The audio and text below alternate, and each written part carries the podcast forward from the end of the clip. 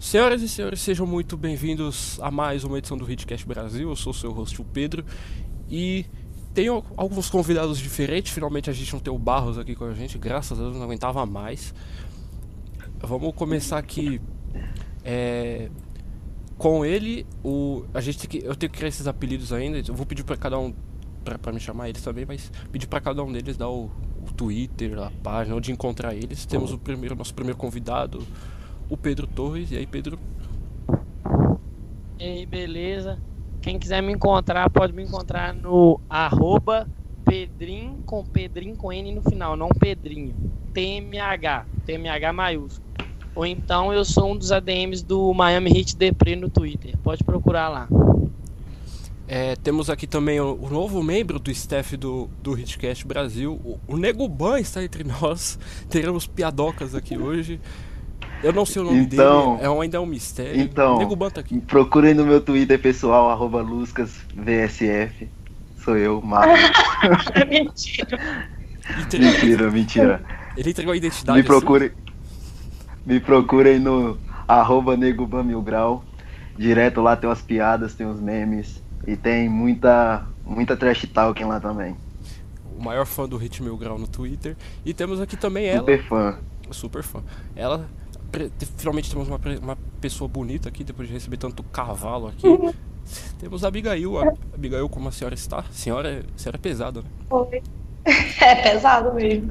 Oi, galera, tudo bem? É, o meu Twitter pessoal é Abigail Bernon, arroba Abigail Bernon, e eu sou a DM também do Esporte Miami BR com o Gabriel Barros, que não tá aqui, né? Mas Graças a aí. Deus. Graças a Amém. Deus. Eu não aguentava mais. Bom, oh. então vamos começar aqui. É, finalmente acabou aquele caos da Free Agency. É, eu já tava um pouco. Acho que todo mundo aqui já tava um pouquinho cansado disso. Eu acho gente... que tem um cheirinho de chance bomb ainda, cara. Tem um cheirinho de chance bomb ainda. Eu espero.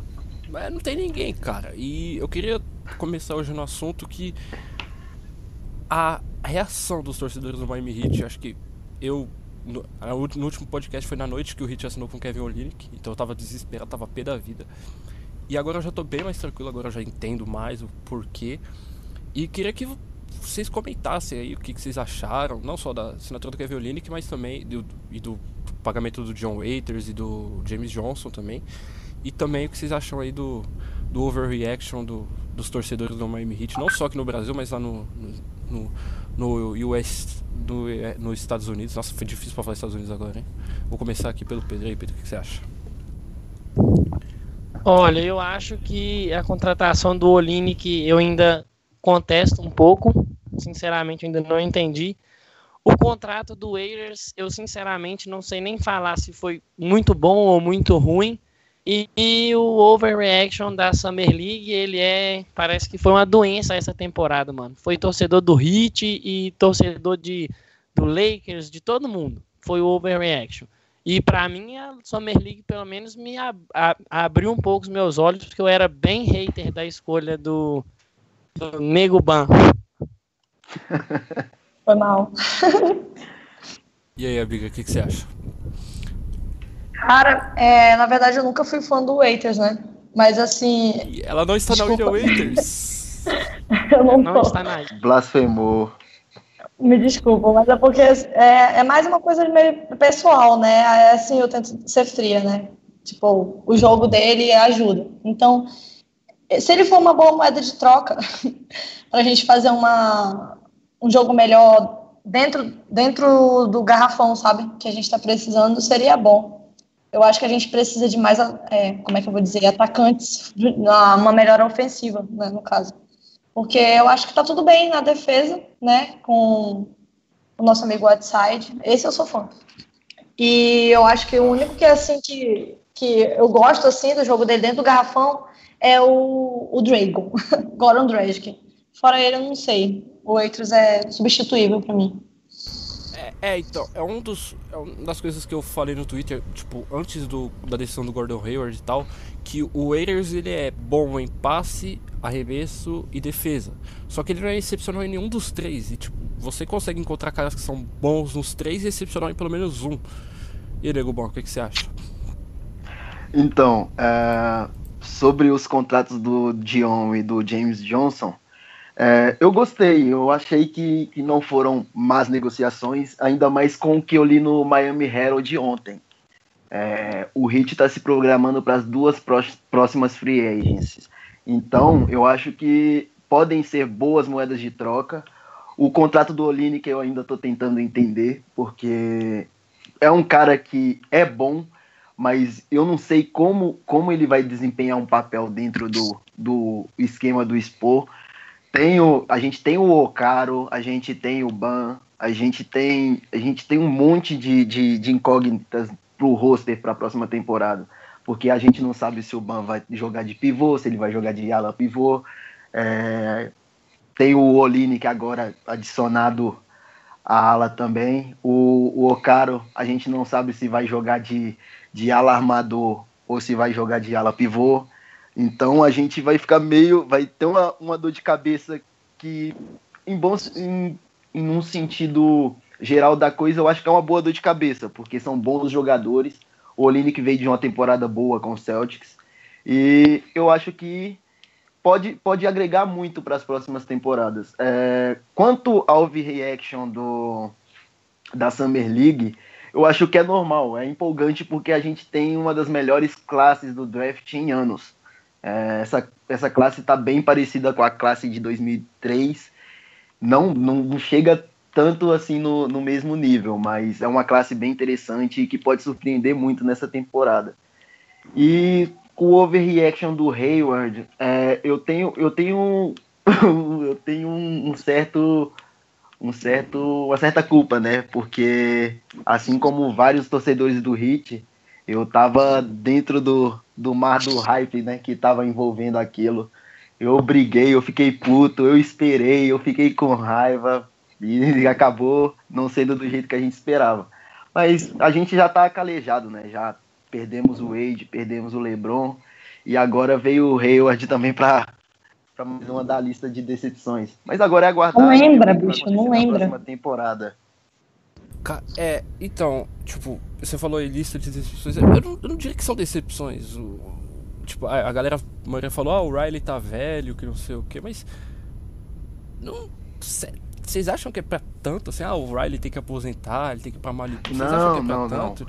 Não. Tipo, se fosse o Phil Jackson, cara, eu até concordaria.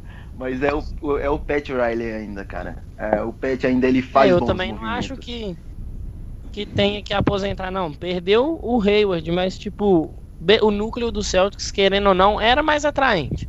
O Celtics chegou nos playoffs, é brigou e tudo. Chama mais atenção.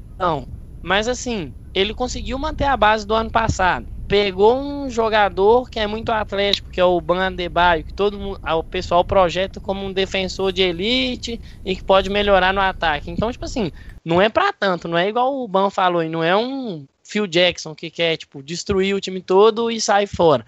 Não, ele tá tentando, igual o Miami Herald falou, o Heat deve estar tá pensando nas próximas duas free agents. Então tem que esperar. Se não der nada nas duas free agents, aí o Pat Riley tem que pedir o boné, né? Então, mas é, é uma questão que, que a gente tem que pensar o seguinte. É, o Miami sempre teve uns períodos que o Miami passou um, um determinado, uma determinada dificuldade para poder chegar Luz, bem como falou contender. Isso, finalmente alguém falou isso. Porque nos anos 90 foi assim, a gente sofria muito com os Knicks, sofremos muito com, com o Bulls, mas aí chegou a temporada de 96 foi uma temporada surpreendente pro, pro Bulls, mas foi uma, uma, temporada, uma super temporada também pro Miami. Aí depois, nos anos seguintes, a gente voltou a passar uma determinada dificuldade. Pet foi lá e tirou o coelho da cartola, trouxe o cheque. Cheque mudou nossa franquia, a gente conseguiu um título. A gente passou depois de mais 3, 4 anos de um pouco de dificuldades. Montamos pera, pera, pera, um roster. Peraí, peraí, um pouco? tipo, foi pros playoffs ali e tal, mas. Cara, o Diabo é, é um time detestáveis, mano. Tá, desculpa interromper o raciocínio. Sim, cara, mas não eram, não eram times que, que, que ficavam dependendo do draft. Nós não éramos um Philadelphia 76ers da vida, por exemplo. A gente, a gente passava dificuldades com, com questões de derrotas, com questões de, de um roster fraco, mas a gente ainda, mesmo assim, não se cedia pro draft. E foi assim nos, nos outros anos, até a chegada do LeBron, do, do Bosch, e ganhamos dois títulos, fomos a quatro finais, foi, foi um período muito bom. E agora a gente está colhendo os frutos do, do, de alguns erros de movimentos, é totalmente natural quando um time chega no auge. O Golden State vai passar por isso, o Houston Rockets vai passar por isso nos próximos anos, porque está contratando demais e não sabe como é que vai ficar a folha nos próximos anos, ainda mais com o Chris Paul sendo free agent no, no na temporada que vem. Então, a gente tem que ter o calma, o processo é totalmente gradual. Sim, o Celtics vai passar isso com o Hayward na próxima temporada, porque o Isaiah Thomas tem, tem um, é, ele quer um contrato máximo. E ele é free agent na próxima temporada. Então a gente tem que ter calma. É, é uma questão de planejamento. Eu acho que o, o, o Pat Riley ele demora, mas não falha. A gente tem que confiar nele, confiar no processo, tem que confiar no, no trabalho que é desenvolvido dentro da, dentro da franquia em South Beach. Depois, depois a gente só corre os louros disso, gente. É um pouco difícil de confiar quando a gente tá, tipo assim, a gente tá o quê? Desde 2013, 2014, esperando alguma coisa, né? E aí é Mas... complicado a gente confiar. Eu realmente sou muito, então... sou meio um pouco atrás. Mas então, é, é esse o problema. A, a gente, o torcedor do, do Miami, querendo ou não, depois desse, desse bicampeonato, ficou muito mal acostumado. Ele achou que o é. time ia ganhar sempre, ainda mais com aquela promessa do LeBron, assim que teve a, a, apresentação do Big Three.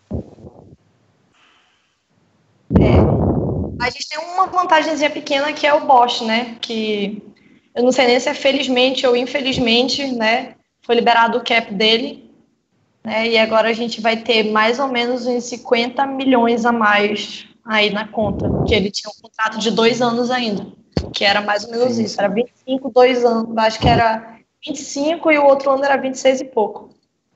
Então aí a gente tem essa vantagem. Mas o negócio agora mesmo é aguardar, ver o que, que, vai, que, que vai se suceder nos próximos anos. Eu acho que o, o Dion tá evoluindo o jogo dele. Ele tem 25 anos, a gente pode esperar muita coisa dele. O Kawhi também começou a, a, a desenvol se desenvolver, foi, foi chegando nessa idade, 24 para 25. E, e a gente pode esperar que ele melhore o jogo. Ele foi a quarta escolha do draft. Em Syracuse ele jogava pra caramba. É, e pode ser que ele não passe de, de um, um, um role player, mas é, eu ainda vejo, eu projeto muita coisa pro, pro Dion, assim como o, o Pedro projeta pro, pro James Johnson. A gente estava até conversando sobre isso ontem. James, James Johnson tem 30 anos, mas tem uma baixa rodagem, tava mal fisicamente, agora tá conseguindo ficar com a saúde em dia, com o físico em dia e tá apresentando um jogo incrível. A gente viu a última temporada dele, ele, ele melhorou muito ele nos melhorou números. É. é ah, o meu medo mesmo. Tipo, o time, mano. Ele e o Tyler Johnson eram tipo um desafogo. Às vezes o time titular tava mal, colocava ele, o James Johnson e o Tyler Johnson, o time, tipo, é, verdade. Eu confio é. muito nele também. Desses aí eu gosto também. Um, um, um, dos que também tem a quilometragem baixa, já que o Ban citou, é o, o Dragic. Tipo, claro que o Dragic já tem mais. Tá, já passou dos 30, né? Mas tem outro que tem a quilometragem baixa também. Sim, o, o Goran, a gente pode esperar muito dele pelo seguinte: ele é um jogador que, quando ele mantém a constância, ele produz muito. Olha ele na época do Phoenix Suns. Na época do Phoenix Suns, o time que tinha o Nash, ele conseguia render no time. E assim, ele veio da temporada muito boa com o Miami, a última temporada. Teve os problemas de lesões? Teve, mas quando ele jogou, ele jogou muito bem. Ele fez 30 pontos, ele, ele, ele deslanchou no jogo com o Waiters. O, o negócio mesmo é manter ele saudável. Se a gente conseguir manter ele saudável e tendo um backup à altura, porque a gente, o que, que a gente precisa é de um backup para ele. Se a gente tiver um backup à altura pro, pro, pro Goran, acabou. A gente vai bem na temporada. Porque a gente sofreu muito com lesões na, na temporada passada. Demais, demais. Diga, Pedro. Josh Richardson e o Tyler, eles têm que jogar na 2, mano. Nenhum dos dois tem a qualidade que o Dragic tem na armação. O Heat precisa de um, de um armador reserva, um armador, armador, mesmo. Não é pegar os moleques que jogam na 2 e improvisar, não. Então, tipo assim, você vê que o Hit já tem, bem dizer, reserva para quase todas as posições, menos o Dragic, que é, é um cara que a gente precisa de um reserva para poder descansar ele às vezes, porque agora que, com todo respeito ao Dwayne Wade, o Wade saiu, que ficou um time mais rápido, é o estilo de jogo do Dragic, então ele, a tendência dele é só evoluir. É verdade. Sim, mas então, sabe, mas, eu e o... Desculpa interromper o Ban. Sabe quem eu acho que vai ser o cara pra. Tipo, o Dragic vai sentar no banco, sabe? Sabe quem eu acho que o cara vai tomar conta da armação? Justice Winslow. Ele, ele, tem muito potencial como playmaker, cara. Muito. Então, ele, mas aí. Ele, tem, ele faz boas mas aí é que de tá. pick and roll, ele sabe, se, ele sabe se achar. É um cara que. O Tyler também, o Tyler Johnson, às vezes ele, ele fica bem, né, de armador. Nas vezes que ele ficou. É, é o, o, Tyler se vira, mas não é aquela. O Tyler não sabe começar, tipo, o ataque. Ele, a bola fica nas mãos dele, tipo, 10 segundos do, do relógio de posse. O Josh Richardson fica 17. Uhum até ele pisar na linha é. de fora. A, a, uhum. Biga, Mas... a, a Biga citou o Bosch. É, é o. Tipo, é a coisa que eu fico. Eu penso hoje, eu fico mais triste. Tá, acho que, tipo, tá, o Dwayne Wade foi embora, o LeBron James foi embora. É, mas, cara. Puta merda, é o fim mesmo de uma era, né? Tipo. É. é quando saiu a notícia que o Hit liberou, que dispensou ele, que liberou ele, aquilo me atingiu, eu fiquei triste, eu tenho que confessar aqui. Eu não chorei porque eu não choro com, com essas coisas. Mas, cara, tá. fiquei muito mal, muito mal. Tipo, mal não, né? Mas deu aquela emocionada, falei, puta. E cê, acho que você sente ainda mais falta do, do, da pessoa, né? Porque ele é um cara muito da hora. E imagine se, ele tivesse, mas... se ele tivesse no roster na última temporada, no elenco na última temporada. Mas então, uh, o, o Chris. Se tivesse no roster na última temporada. Bom, Pedro, o microfone do Pedro sumiu aí. Bom, continue aí. o microfone do Pedro Mas sumiu. então, é, a gente sentiu muita falta do Chris nas últimas duas temporadas. Ele era, além de ser o líder do time, que, que instruía bem a garotada, ele era um dos pilares do, do, do perímetro do Hit. A gente, a gente sentiu muito a falta dele nas últimas duas temporadas. Se ele tivesse saudável na temporada 2015-2016, provavelmente quem estaria fazendo as finais contra o Golden State Warriors seria nós, não, hum, não o Cleveland. Não sei não. Sabe por que eu acho? Olha, olha. Sabe, sabe por que eu acho? Eu, eu vou ser sincero. É, o Cleveland não tinha Kevin Love e Kyrie Irving. Vamos, vamos colocar assim. É, e o, o Heat seria um time um pouco mais completo. É, se, se você parar para ver a atual conjuntura daquele roster do, do Cleveland com o roster do, do Miami. E assim, é, eu discordo quanto ao Winslow. Eu não penso que ele, que ele seja um cara que, que possa ser um substituto imediato pro Goran. Não, não, porque... não, não, não é nesse, nesse sentido, tipo, olha, vamos, vamos. Porque tipo, vamos tirar o, o Dragic, vamos descansar o Dragic, vamos deixar o Winslow sendo marcado de descanso, né? É, é a questão, tipo, o Spo, o Spo quer jogar esse basquete sem posição. Eu, teve uma, na entrevista do Adebayo ele até falou, a gente pode colocar cinco caras grandes na quadra ao mesmo tempo. Então, não é, eu acho que tipo, ah, vamos colocar o Winslow para armar o time. A gente viu muitas vezes o Waiters armando, armando o time, a gente viu o James Johnson armando o time. É uma questão mais tipo de começa o ataque, não precisa ser basicamente armar, armar Sim. no sentido figurado. Mas então. É, ele não vai, por exemplo, eu... colocar o Winslow, por exemplo, vai sair a listagem e o Winslow vai estar tá lá na 1. Ele é. vai colocar o dentro da partida, o Winslow vai iniciar o ataque, vai por exemplo, saiu a bola o Winslow, você começa esse ataque, ele vai começar. É bem isso, ele não vai ser o P, ele não vai trocar o Winslow de ala, falar assim, não, agora você é o reserva do Drag. Não, sim, sim, eu concordo. Mas então, é, eu andei estudando o Winslow esse, esse final de semana, justamente pro podcast. E vi alguns jogo, jogos dele com Duke e vi alguns jogos dele com Miami. É, o Winslow tem muita dificuldade em reconhecer dobra. Ele tem muita dificuldade. Ele tá no ele é meio, ele é meio medroso, né? Ele não, ele não consegue, ele não consegue fazer uma jogada só apenas com domínio de bola. Ele usa muito o corpo dele para poder fazer as infiltrações. Ele força muito as infiltrações. E o arremesso dele não é tão bom assim. Eu acho que ele vai evoluir nas próximas temporadas, mas é um cara que eu ainda não espero muito dele. Quero muito que ele confiar evolua, nele claro, jogar no meu time. Não, mas não dá pra confiar, exatamente, Abigail. Não dá pra confiar. É... Tipo, eu lembro de um jogo que eu fiquei muito puta com ele, porque, tipo, é, eu acho que foi até uma das primeiras vitórias nossa contra o. Meu Deus. É, não lembro. Ah, era contra o Sacramento Kings. Foi, foi contra o Sacramento Kings, aquele jogo lá. Aí, tipo, ele.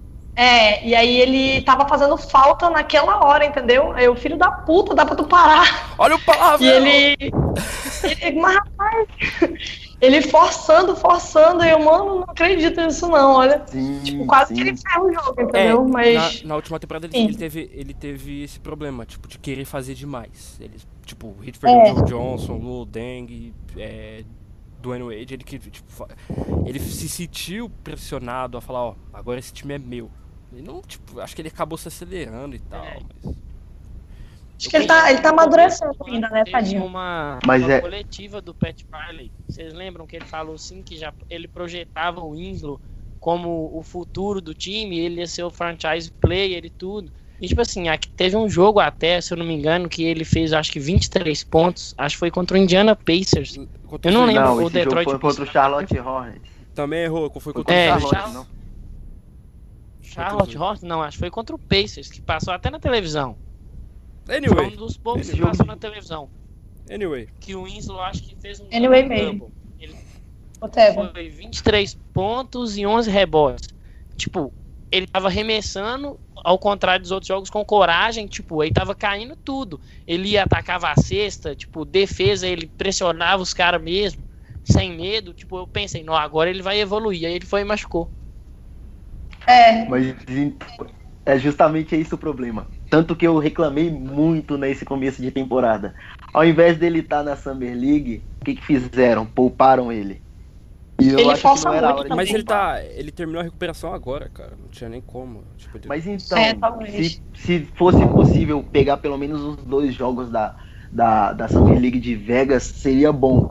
Seria bom pra gente ver o que que, o que, que tem do Winslow agora. Mas eu, eu acho que essa temporada, ele pegando uma sequência maior de jogos, é, ele conseguindo é, trazer um, um- um pouco do, do Winslow que jogou em Duke pra NBA, eu acho que vai ser bem interessante. Porque se você pegar os, os jogos de Duke quando o Duke foi campeão da NCAA, o Winslow jogou muito, muito. Ele é um reboteiro de elite. Isso não tem, não tem o que falar. Ele e o Ban são reboteiros de elite. O, o Ban mais, mais ofensivamente o, o Winslow já é completo nessa questão. Ele pega tanto rebote no ataque quanto na defesa. Ele consegue equilibrar bem. E assim, o único problema dele é o controle de bola e a dificuldade em reconhecer dobras na marcação e fazer as infiltrações durante o pick and roll. Se ele começar a reconhecer isso, o Winslow vira um páreo duro para qualquer marcador de perímetro no, dentro da liga. Senhoras e senhores, seja. Agora teremos que apresentar ele, o cofundador do Hitcast Brasil, Gabriel Barros, está entre nós. Olá. Bom, já que o Barros entrou, esse papo do Winslow deve estar dando sono em meia dúzia de nego de que tá ouvindo. Vamos agora para uma parte um pouquinho mais descontraída do podcast. É, vou fazer uma pergunta pros quatro agora, que a gente tem, hoje tá cheio. É, numa briga, numa luta, numa briga barra luta, quem venceria? James, você preferia lutar, não, não quem venceria entre os dois, mas você preferia enfrentar o James Johnson, sempre lembrando que o James Johnson é lutador de MMA e tal, ou o Donis Haslem? Eu vou começar pelo pelo Ban. O que, que você prefere? Enfrentar o pegar o na porra do James Johnson ou o Donis Haslem? Obrigado, o Ban morreu. Cara, cara, eu tô aqui pensando. Eu tô aqui pensando. Eu acho que eu acho que eu acho que eu preferiria ser amigo dos dois. Porque não dá, mano. Não Beleza. O, deu- o deu Donis, o Donis no Oh, com certeza, mano. com certeza. Não, mas você tem que escolher um. Ah, então vamos no Donis. O Donis já tá velho. O James Johnson ainda já consegue alguma coisa. Pedro, que que você- quem que você preferia pegar na porrada? oh, sinceramente, falou aí que o Donis tá velho, mas tipo, por mais que o James Johnson, beleza, é lutador de MMA, o Donis Haslem, você bate o olho nele e fala assim, caramba, mano, esse cara é envolvido com gangue, velho. Se eu pegar esse cara na porrada, vai me pancada, mano. Ele não me vê morto, vai parar, velho. Eu preferia sair na porrada com o James Johnson, porque ele é lutador uma hora e vai parar de me bater, agora o outro não. Amiga, Tu vai o morrer, vai parar com fome. Amiga, Gente, eu vou realmente participar disso. Eu não vou participar de nenhuma luta, tá tudo bem. Ah, Então, beleza. Amiga, a gente pula. e aí, Barros, o que você prefere pegar na porrada? Eu, eu preferia pegar o Dredd, tipo, pô. E, e- Prefiro. Ah, Não, tô brincando. Sou- eu sou lutador, mentira, eu sou nada. É, mas eu, entre os dois, não sei, o Hasney, ele, ele assim, ele é lento, né? Então dá pra eu dar um soco nele e sair correndo. Aí depois cansar ele e depois dar outro soco. Então eu prefiro o Hasney mesmo. Eu prefiro, eu prefiro o James Johnson, pelas, pelo simples motivo de você. Ele te dá umas porradas e para. O Donis Haslem, você, você briga com ele na rua. Briga com ele, você não ia conseguir andar na rua sem olhar pra trás. Então. Ele é brigão já, né, pra início de conversa. É, o, o James Johnson vai substituir o Haslem nesse aspecto. Os dois são. os Sim, e falando nisso, o que, que vai acontecer com o Raj mesmo nessa temporada? É, estamos esperando. Não assinou o contrato Tem ainda. 50 pivôs, agora que tem 50 pivôs no time, o que, que vai acontecer com Ah, ele? Ele não Ma- joga, dar né? contrato pra ele. É, dar o contrato pra ele pelo, pelo é, extra quadra, né? Mas então, é, pelo que parece, o, o Winderman falou bastante disso nos- nesses últimos dias. Ele falou que e- o Miami e ele estavam entrando em acordo, mas não tinham fechado. Então eu acho que ele vai assinar pelo mínimo aí para mais uma temporada e deve encerrar o ciclo dele em Miami. Eu acho que é o mais provável. E, e é isso, a gente é muito grato por tudo que, que ele fez dentro e fora de quadra, principalmente fora de quadra, porque ele serviu bastante de mentor pra garotada. Mas agora já é hora de, de desfazer esse vínculo aos poucos, né? É, tem que ser gradual mesmo. É, vamos passando um tempo com ele, vamos, vamos aproveitando o máximo que a gente puder dele ainda e depois vamos fazer um, algo que seja da melhor forma para as duas partes, né? Porque a gente não pode é, restringir o nosso cap com um jogador que quase não joga e um jogador velho, né? Que por mais que ele seja o ídolo da franquia. Que assim como, como o Pedro falou, né, que o, o paizão era o Bosch e ele meio que é, é, ele meio que substituiu, né, nessa, nessa liderança, assim, ajudou bastante os meninos. É, eu acho Sim, que, sim, eu sim. acho que isso aí vai ser. Ele não joga, eu sou tô totalmente ok dando o 15 lugar no roster pra ele. Eles que era ocupado pelo Bosch e pelo Mac Roberts. Então, Uhum. eu sou acho que totalmente ok com ele não, não ocupando desses lugares. Na verdade, na verdade, se você pegar o, o elenco do hit da última temporada, era um monte de cara que você poderia falar, "Oh, esse aqui tem que ser o 15 do roster. Tipo, você tinha o Luke Babbitt, que podia ser facilmente o 15 em qualquer time. Roger Magruder, você podia ser co- 15 em qualquer time.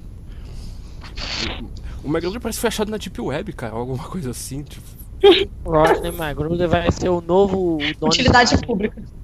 é, Ó, mas utilidade pública, pera, o se pera, segurem. Se- segurem. Vocês, vocês que reclamam do pet na, na Free Agents, agradeçam por ele ter nos livrado de Josh McRoberts. amém. Agradeçam. Agradeçam. Mas, mas olha só, a gente também tem uma, uma questão aí, né? Um ponto de interrogação que é o Olinick. Vai que o Olinick é o novo Josh McRoberts. Então, Não, ele É, pelo que eu vi. Ele consegue boa, boa. Ele joga, ele, ele joga, ele vai jogar durante a temporada. Pelo que eu tenho né? visto, pelo que eu tenho visto dele da, na off-season, ele tá treinando bastante, ele tá jogando algumas ligas amadoras. Ele meteu um, um game winner na Crown League agora no, no último final de semana. Ele tá jogando muito. Eu. Mas eu acho que uma coisa que seria justa pra gente é ele cortar aquele cabelo. Por Puta. favor, Amém. Por favor. Aquele cabelo e aquela barba tão muito escroto. Não dá. Pode, pode tirar. Eu olho pra ele, eu vejo o Cássio do Corinthians, mano. Ah, mano, é horrível, é horrível. Tipo, sabe aqueles adolescentes que deixam a barba crescer assim e não tira nunca? É Olinick. mesmo, não Ele tá tem com 20 como. Ele tá com Eu- 25 ou 26 anos e não, tirou, não fez a barba até agora. Caramba, mano. É horrível. Os pelos da puberdade ainda estão ali, naquela barba. Bom, o Barros chegou agora depois, então temo- eu vou jogar a pergunta pra ele agora. Barros, Gabriel Barros. Quem deveria ser o Eu. armador reserva do Miami Heat na próxima temporada? Ou você fica com o Winslow mesmo? Porque eu, eu tô, eu Ah. desse lado aqui. Arma, armador reserva. Cara, Não, não, pera aí, rapidinho, queria- deixa eu consertar a pergunta. Não tecnicamente armador, é um cara pra carregar a bola, digamos assim. Começar o ataque. Fora o playmaker ou, ou. James Johnson, dependendo, eu acho que. Não sei se ele vai começar no banco. Se ele começar no banco, ele. Mas eu iria buscar um cara na, na free agency. E eu, e eu falo o nome dele aqui. Não sei se a gente vai ter cap suficiente, né? Eu queria que a gente usasse a mid-level excep- exception. Mas provavelmente o Pet não vai usar, porque ele não quer. É, Wade. eu queria muito que. Eu queria. É, seria uma boa, hein? É, mas eu queria muito o Derrick Rose em Miami. Ele Sim, é um sim. cara. Ele é um cara muito explosivo. É, se ele conseguir se manter saudável, ele consegue atacar a cesta, consegue fazer bola de meia distância. E ele é, é aquilo, né? Ele tá jogando no Knicks. Ele tinha quatro assistências por jogo só. Mas é o Knicks, entendeu? Então o, o Knicks não tem aquela coisa de bola de três.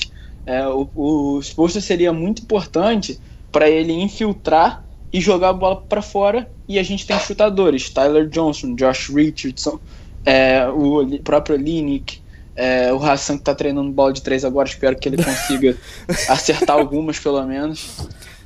Mas Então. eu queria muito o Derrick Rose. E se não Como for o caso, primeira bola de três.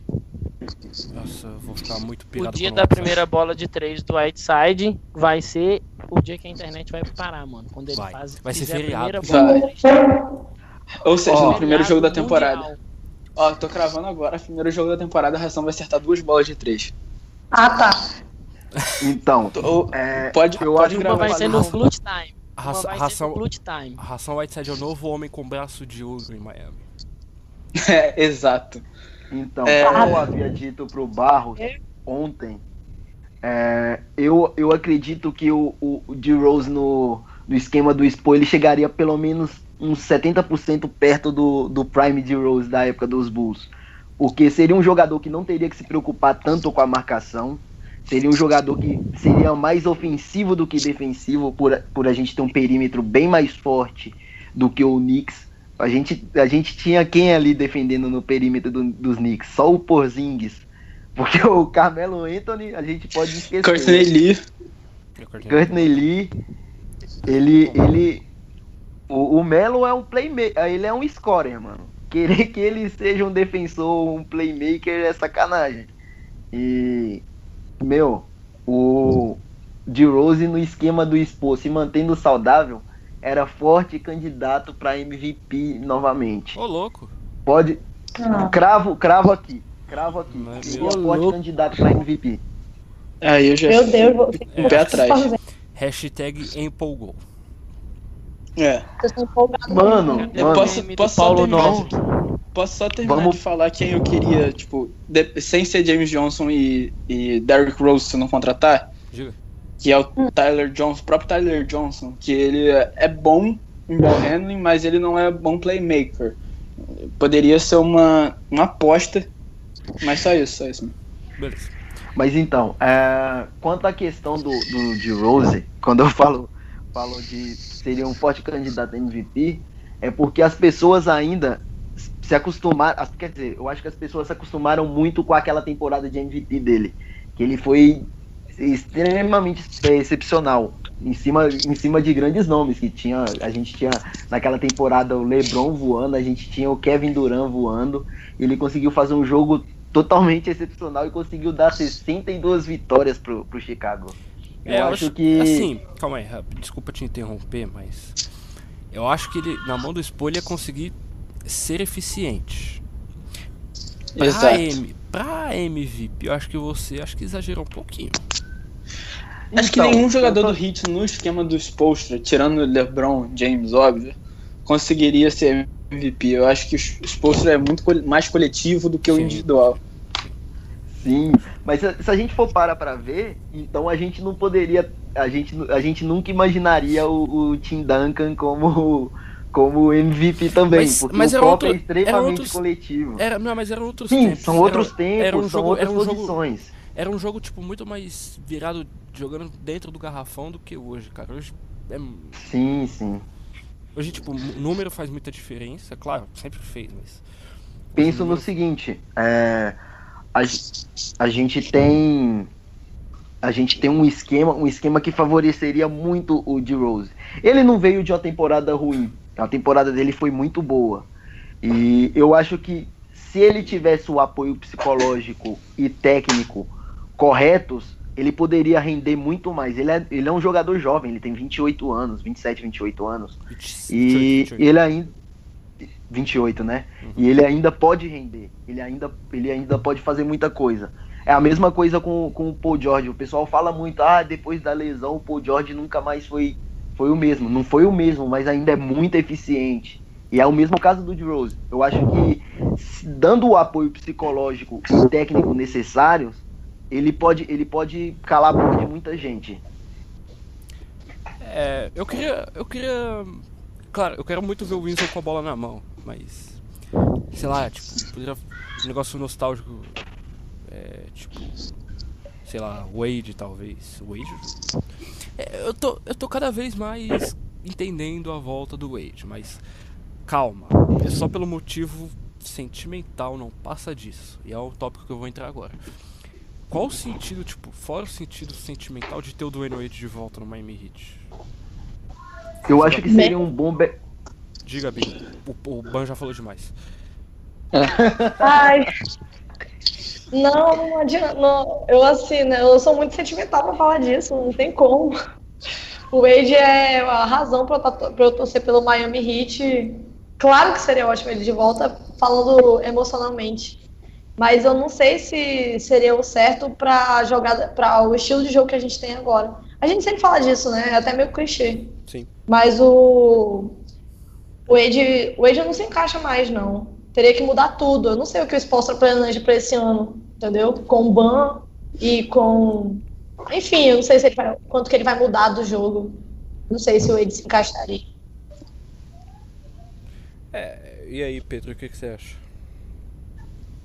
Olha, sinceramente, eu acho que eu vou, eu vou falar uma parada aqui que a galera vai, tipo, xingar bastante, mas tirando o lado sentimental, não tem sentido nenhum a volta do Wade, mano. Tipo, o time do Miami Heat hoje é um time com basquete de movimentação muito mais rápida.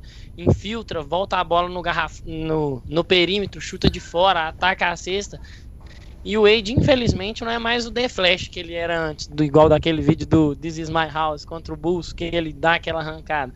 Se ele tentar fazer essa arrancada, tipo, no primeiro jogo da temporada, ele tá fora pelo resto. Então, tipo assim, eu acho que infelizmente o Wade não tem, tirando o lado sentimental, não tem por que o Wade de volta em Miami. É difícil a gente falar isso porque muito de nós aqui torce pro Miami Heat por causa dele. Mas não tem motivos técnicos, não tem. Agora, pelo sentimental, eu queria ele de volta toda hora. A gente viu no estilo do Bulls, né? Ele tentando dar as arrancadas e não dando certo. E nas jogadas mais lentas dando certo, né? Então tá aí a prova disso. É, Vocês já imaginaram um mundo onde John Waiters e Dwayne Wade estão no mesmo time e o melhor dos dois é o John Waiters? Isso é. Meu Deus.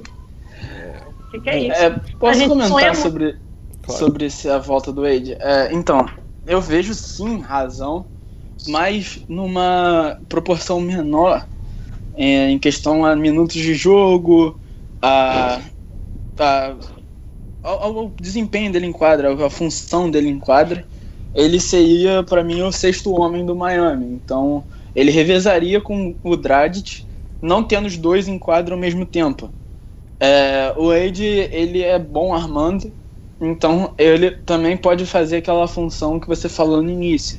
É, deixar o James Johnson no, no time principal, porque aí você tem três ball handlers, e você deixar o Wade no time secundário, jogando contra é, o banco da, da, da- das outras equipes da NBA, escória, né, no caso.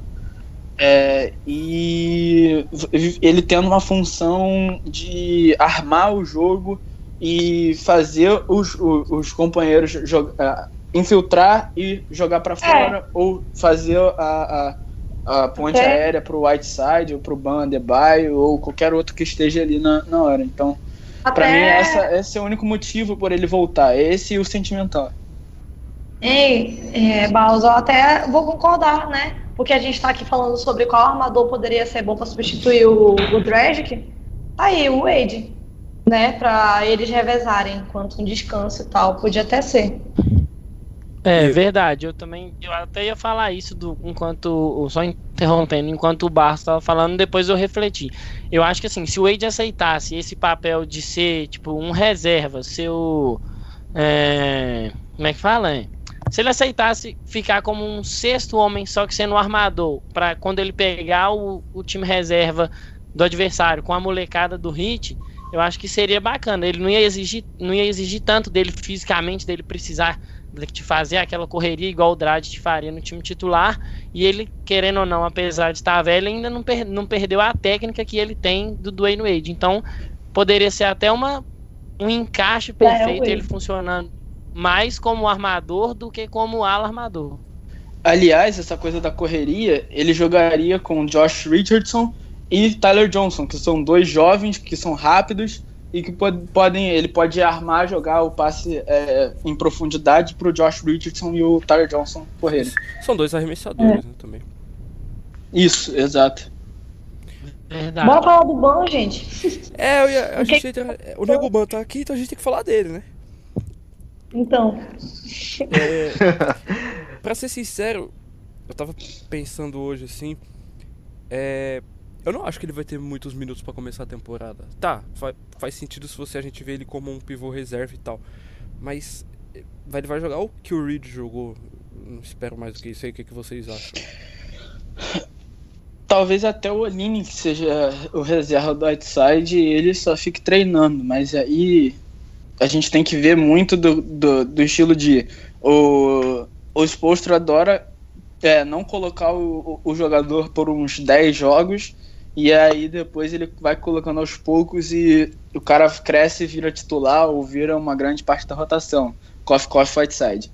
Coffee Coffee Josh Richardson na, na, temporada de calor dele. Também. É, e aí, e aí Nego o que, que você acha? Você acha que seu, o seu parça, o seu pai, sei lá, o que, que ele é seu? Você acha que ele vai então, ter muito é... pra começar? Então, eu acho que. Eu acho que no, de logo de imediato ele não vai ter minutos de jogo. É, Ban precisa evoluir muita coisa e uma delas é a mecânica de arremesso. É uma das grandes fraquezas dele ainda. O jogo dele acontece muito dentro do garrafão e na Summer League a gente viu muito ele sofrendo contra marcadores até mais baixos que ele na hora de, de, poder fazer uma jogada mais isolada no, no perímetro. É, eu acho que ele, o Spo vai trabalhar isso com ele vai trabalhar o arremesso, vai trabalhar jogadas fora do, do, do garrafão para poder inserir ele na rotação aos poucos. É, eu acho que é o mais lógico a se fazer também, ainda mais tendo o Olinick e tendo o Okaro White também no time, fazendo, desempenhando praticamente as mesmas funções, né? Eu acho que tem que ser gradual mesmo a entrada dele no, no na rotação. Não adianta. É, você Até porque... um jogador. Desculpa. Até porque a gente não, a gente não precisa de mais um inconsistente em arremesso, né? Porque a gente já tem bastante disso já. De fazer toda uma Sim. boa jogada e chegar lá e, e ter um aproveitamento péssimo. Eu não aguento mais isso. Então, é muito ruim a gente, a gente cair empolgado e rolar uma merda dessa de novo. Sim, mas se a gente, se a gente for pegar jogadas dentro do garrafão, o, o Ban seria praticamente um, um, um jogador que a gente poderia colocar ele de imediato mas só que o jogo do Hit ele é muito voltado para fora do garrafão.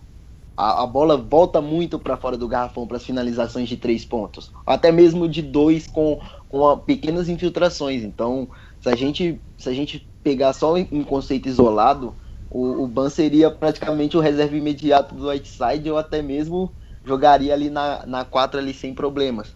Poderia até colocar o, o Olinick de, de banco ali nos, nos primeiros jogos da temporada para ver o quanto ele, ele iria render para depois fazer uma troca, sabe? Mas é, vendo o que ele jogou em Kentucky, eu acho que é, é muito cedo para fazer isso. Porque ele é um reboteiro de. Ele é um, um reboteiro acima da média. Não dá para dizer que ele é de elite, porque ele ainda sofre muito nos rebotes defensivos. Nos ofensivos ele é muito eficiente. Mas nos rebotes defensivos ele, ele peca um pouco. E não é o suficiente ainda para uma rotação com o esquema que o Spo quer implantar no Hit. E ele foi e perfeito ele ter saído pro Hit, porque o John Howard ele era bem, bastante reboteiro e ele treina os pivôs, né? Então. É, Levando em conta assim que o, o Whiteside, toda vez que ele sentava, teve muitos jogos, né? Que toda vez que o Whiteside sentava, o time declinava assim, né? Dava uma. Como é que é que fala? Tipo uma. Piorada. Uma recaída, né? Caído. Piorada. É. Então seria uma boa. Só que já que vocês estão falando aí que ele não tá sendo tão bom defensivamente ainda, mano, então seria um bom apoio mesmo, né? Ou como PF, né? Ou como, não sei. Tava até conversando com o Blan esses dias. O, o próprio não, né? o que tá aqui no E a gente, tava, a gente tava falando justamente sobre isso, sobre ou ele ficar como PF, ou até mesmo como ala, né? Pra a gente conseguir um bom uma boa jogada dentro, infiltrando a mais que o Dragic. Sim, é, Ale- além disso- pensa- Não, além disso, o o Winslow, dependendo de, de qual, qual coisa que ele for jogar, se ele for jogar no titular ou no reserva, ele também pega uns rebotes, então ele pode ajudar o, o Ban, assim, que ele tiver, assim, se tiver com dificuldade de pegar rebote contra pivô reserva, pode ser que o Winslow dê uma ajuda ali. Mas então, é, eu eu tava vendo, eu tava eu até conversei com o Gabriel Andrade, inclusive, inclusive um salve pro nosso amigo aí. É, a não gente ouve tava o conversando, não, mas ele vai ouvir, eu vou mandar pra ele. É, a gente tava conversando e, e ele falou que se a gente for parar pra dar rótulos, o, o, o Ban vai jogar sempre na 4 e na 5. E, e o basquete ele tá evoluindo. O basquete ele não tem essa coisa de mais de, de colocar, de, de dar um rótulo para determinado jogador. Tanto que quando os jogadores do esporte universitário dão um salto para as ligas profissionais, eles às vezes mudam muito o jogo deles. O Wade é um exemplo disso. O Wade era armador de, de, de ofício em Marquette, chegou, chegou no Miami Heat, ele foi, jogou um ano de, de armador, depois foi jogar como ala armador e, e assim se permaneceu por, por vários anos. É, eu acho que a gente tem que a gente tem que aguardar para ver o quão o jogo dele vai se polir com é, daqui, dessa temporada para as próximas e, e- e ver o que, que vai acontecer. Porque ele tem uma envergadura muito boa, ele é um atleta muito explosivo, ele tem um, ele tem um atleticismo que é acima da média ele, dos, dos prospectos dessa classe. Eu acho que ele é um dos mais atléticos, é, acompanhado do Semi Ogelei, que, que tá no, no Boston Celtics, e do, do Dennis Smith. Que inclusive eu, eu co- costumo chamar ele de Little Wade, porque o que esse menino Ah. joga é surreal. Para, É surreal. para. Eu, eu Para fico. Eu tenho flashbacks. Para aí, tá autorizado. Ele me lembra muito mais um tipo um, um Derrick Rose do que.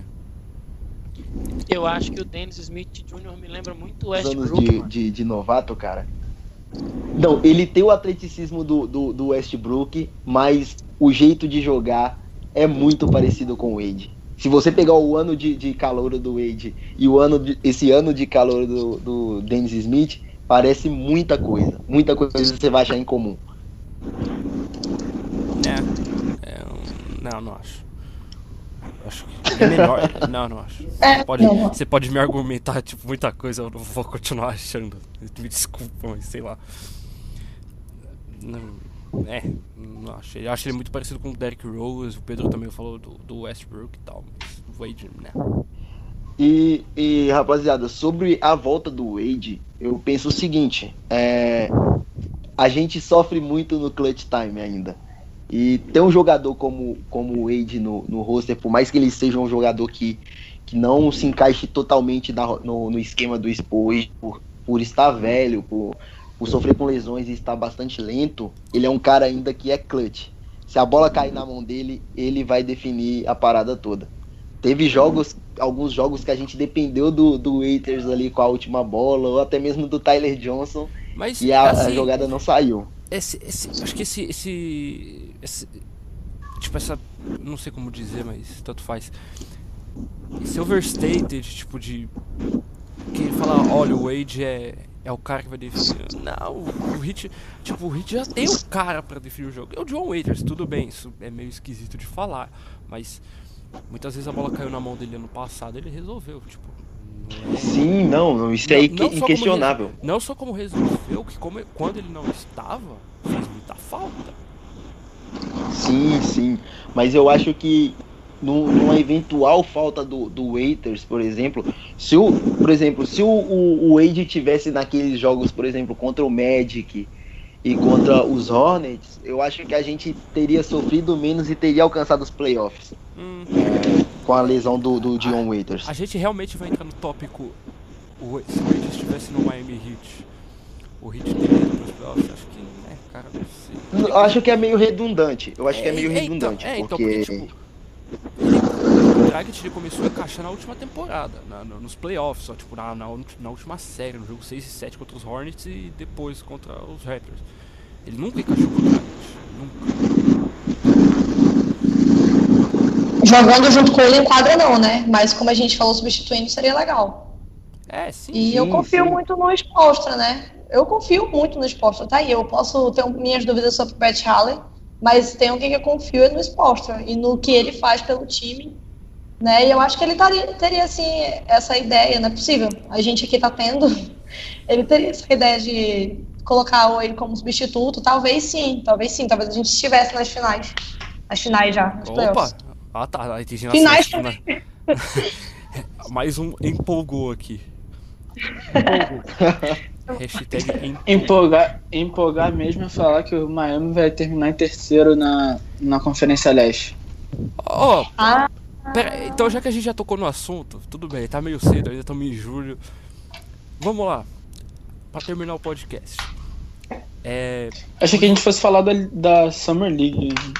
Você quer. Tá bom. tá- então deixa esse. a América final é hoje. Pronto, É. acabou. É, então deixa esse tópico pra frente. Então vamos falar da Summer. É, é melhor. É melhor, né? Vamos, vamos esperar algumas coisas acontecerem, né? Pelo menos terminar a janela de transferência. É, então, já. É que. É difícil produzir. Assim, a- a- é difícil produzir conteúdo quando a gente tá- não tá jogando. Bom, vamos Pois lá. é. O que, que vocês acharam da Summer, da Summer League? Vou jogar carne pros tubarões e se virem aí. O que, que vocês acharam aí? Bom, já que eu dei a ideia, nada melhor do que eu começar, né? É, a nossa Summer League foi, assim, muito boa, por sinal. É, saímos na quarta de final em um jogo que foi dois overtimes sem nossos dois melhores jogadores, o Ban e o Caro White, não jogaram. É, pontos positivos dessa Summer League, pra mim, assim, Clavel, né?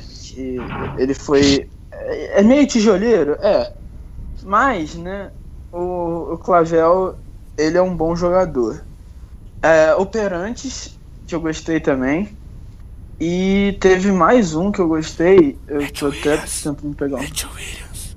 Matt Williams. Matt Williams? Matt Williams. Matt Williams, ele mesmo. Ele é meu jogador. Clavel, Matt, Clavel, Matt Williams e, e o London Perantes, além do Carl White do Ban Adebayo, claro. É, e eu vou falar de uma Summer, da Summer League, do prospecto em geral que eu gostei, que eu amo já esse cara desde os tempos de UCLA, Lonzo Ball, o cara é, só é eficiente. Ele faz o time dele melhor, teve dois triplo-duplos, é, prim- do- é, foi o primeiro na história do, do, do da Summer League e ele já meteu dois logo de cara. E ele também foi o primeiro a fazer quatro jogos com mais de 10 assistências, é, um recorde que detentinha, de- que detinha a ninguém, porque ninguém tinha feito mais de 10 assistências num jogo na Summer League, então dá pra saber o que, que a gente tá lidando aqui, né? Um cara especial e Ninguém falou nada. Então, É. Ninguém tem O Ban eu acho que foi a surpresa, né? Tudo bem, a gente sabia que ele era explosivo, jogava acima do aro, mas. O cara tem um ball handler, tem um controle de bola absurdo, mano. Tipo, quantas vezes a gente não viu ele puxando contra-ataque? Eu realmente fiquei surpreso. Mas, mas aí é que tá a questão, porque quando eu te falei na noite do draft que ele era uma boa, tanto que eu cantei no começo da, da temporada, quando abriu os, os, os nomes dos principais prospectos para as 20 primeira, primeiras posições do draft, você pegou e falou: Não, mas a gente não precisa de mais um Big Man, já tem o Whiteside, a gente deu 94 milhões pro Whiteside E e tal. eu conto. Então, não. Então, que atira a primeira pedra o torcedor do Miami Heat que não criticou a escolha. Nossa, eu, Eu fiquei muito puto, mano. Eu queria. Cara, eu queria, eu queria muito, eu queria muito. Eu Ou sei que, o eu sei que é o Donovan Nego Ban, Mitchell, agora, agora eu sei que é o Nego Ban. Eu descobri quem é. Eu queria Quem muito é? o Donovan.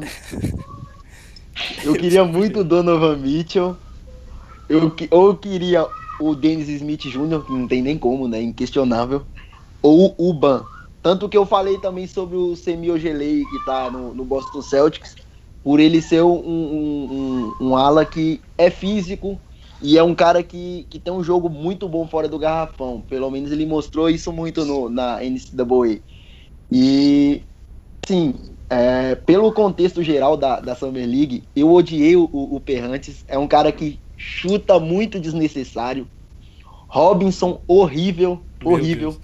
É não, não A daria gente, uma, a gente tá caluniando os caras da Summer League agora? Não é eu não daria uma vaga pra ele. Não daria uma vaga pra ele na, na rota, ah, no, no, no roster. É, o Matt Williams foi muito bem, mas ainda era inconsistente na questão dos arremessos. Pelo menos no- na, na Summer League de, de Orlando, ele perdeu muita bola de três. E vou dar, vou dar o- o- os créditos pro Norvel Pell, que, tava, que jogou na, no último jogo e jogou muito bem. Jogou muito bem.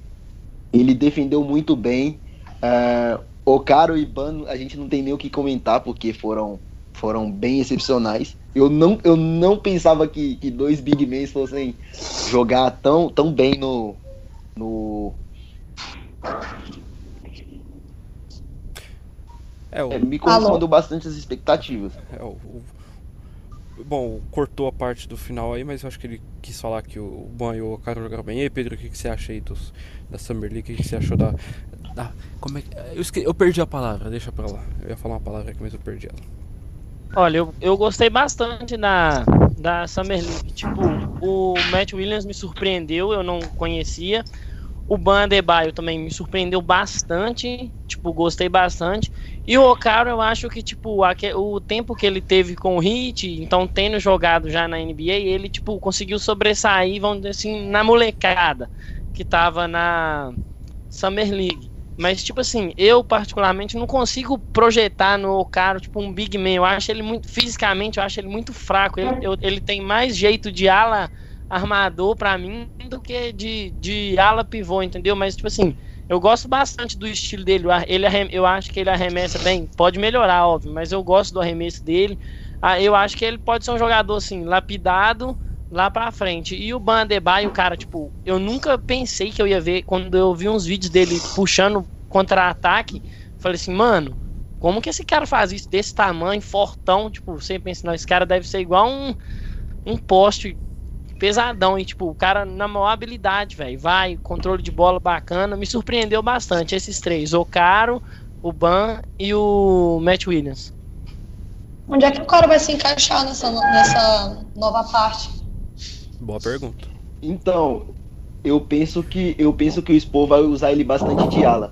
É, o pessoal do Draft Express fala muito disso. É, eles fizeram uma, uma, uma prospecção geral agora da última temporada dele.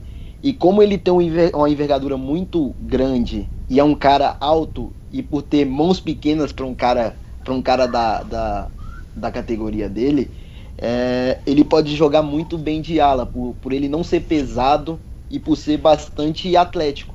Ele consegue se infiltrar bem sem usar o, em excesso o atleticismo e consegue matar a bola dentro e fora do, do, do perímetro.